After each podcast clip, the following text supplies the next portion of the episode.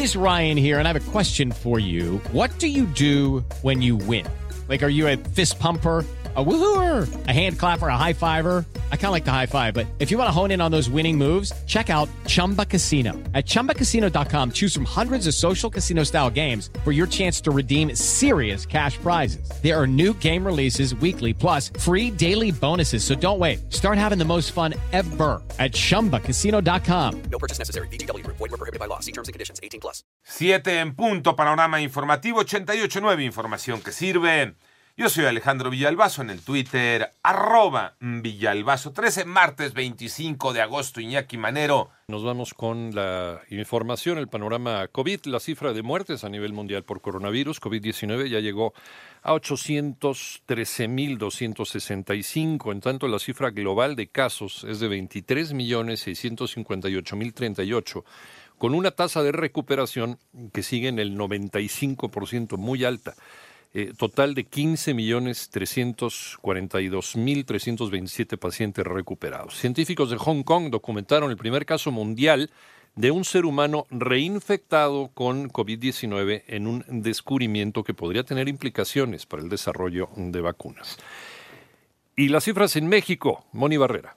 En México se registran 563.705 casos confirmados de coronavirus en el país y 60.800 defunciones. Inquietud de que no se hacen suficientes pruebas y que México es el país de la OCDE que hace menor cantidad de pruebas por millón de habitantes. Es un hecho que somos el país de la OCDE que hace la menor cantidad de pruebas por habitante. Nunca hemos dicho lo contrario, pero hemos explicado cómo funciona la vigilancia epidemiológica. Se basa en el reconocimiento de los síntomas. Respecto a esta aparente relación que algunos invocan de que entre más pruebas mejor control, existe sobrada evidencia de que esto es una falsedad, de que no hay ninguna correlación, de que a mayor número de pruebas menor control. Así lo dijo Hugo López Gatel, subsecretario de Prevención y Promoción de la Secretaría de Salud. Que pareciera indicar, sin evidencia, que como consecuencia de que se disminuye el número de pruebas, disminuye el número de casos registrados. No es así. En 889 Noticias, Mónica Barrera. Bueno, recuerda que en nuestra página www.889noticias MX encuentras más sobre este y otros temas de tu interés.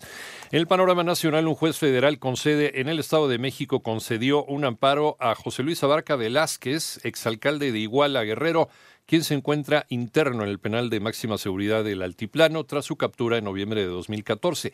Es señalado por la desaparición de los 43 normalistas de Yotzinapa. En tanto, el gobierno de Chihuahua prevé que la extradición del exgobernador del estado, César Duarte, podría ser en diciembre debido a que consideró que en la próxima audiencia que se llevará a cabo el 31 de agosto en Miami, Florida, se le negará la libertad bajo fianza. Y un juez de control de Ciudad de México emitió una nueva orden de aprehensión contra Guillermo Héctor Álvarez Cuevas y otras ocho personas. Se trata de la segunda orden de captura contra el expresidente de la cooperativa Cruz Azul, conocido como Billy Álvarez, quien es buscado en 195 países por la Interpol.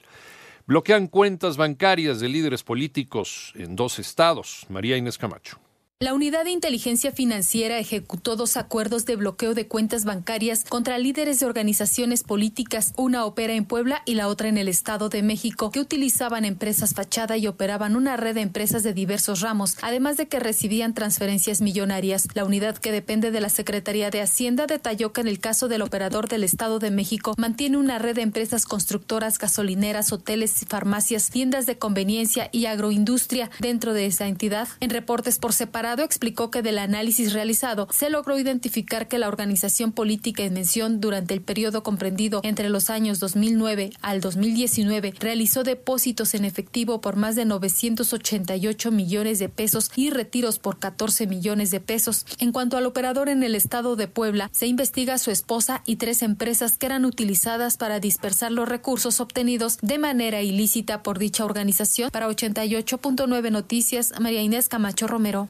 En el panorama internacional, investido oficialmente como candidato del Partido Republicano para las elecciones, el presidente de los Estados Unidos, Donald Trump, acusó a los demócratas de querer robar las elecciones. En tanto, en California, también en Estados Unidos, se ha registrado en lo que va de este año 7.012 incendios que han arrasado con cerca de 6.070 kilómetros cuadrados.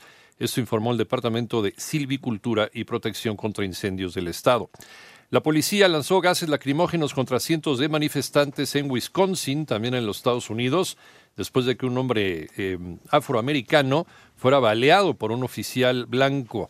Un caso que reaviva las históricas protestas contra el racismo tras la muerte de George Floyd.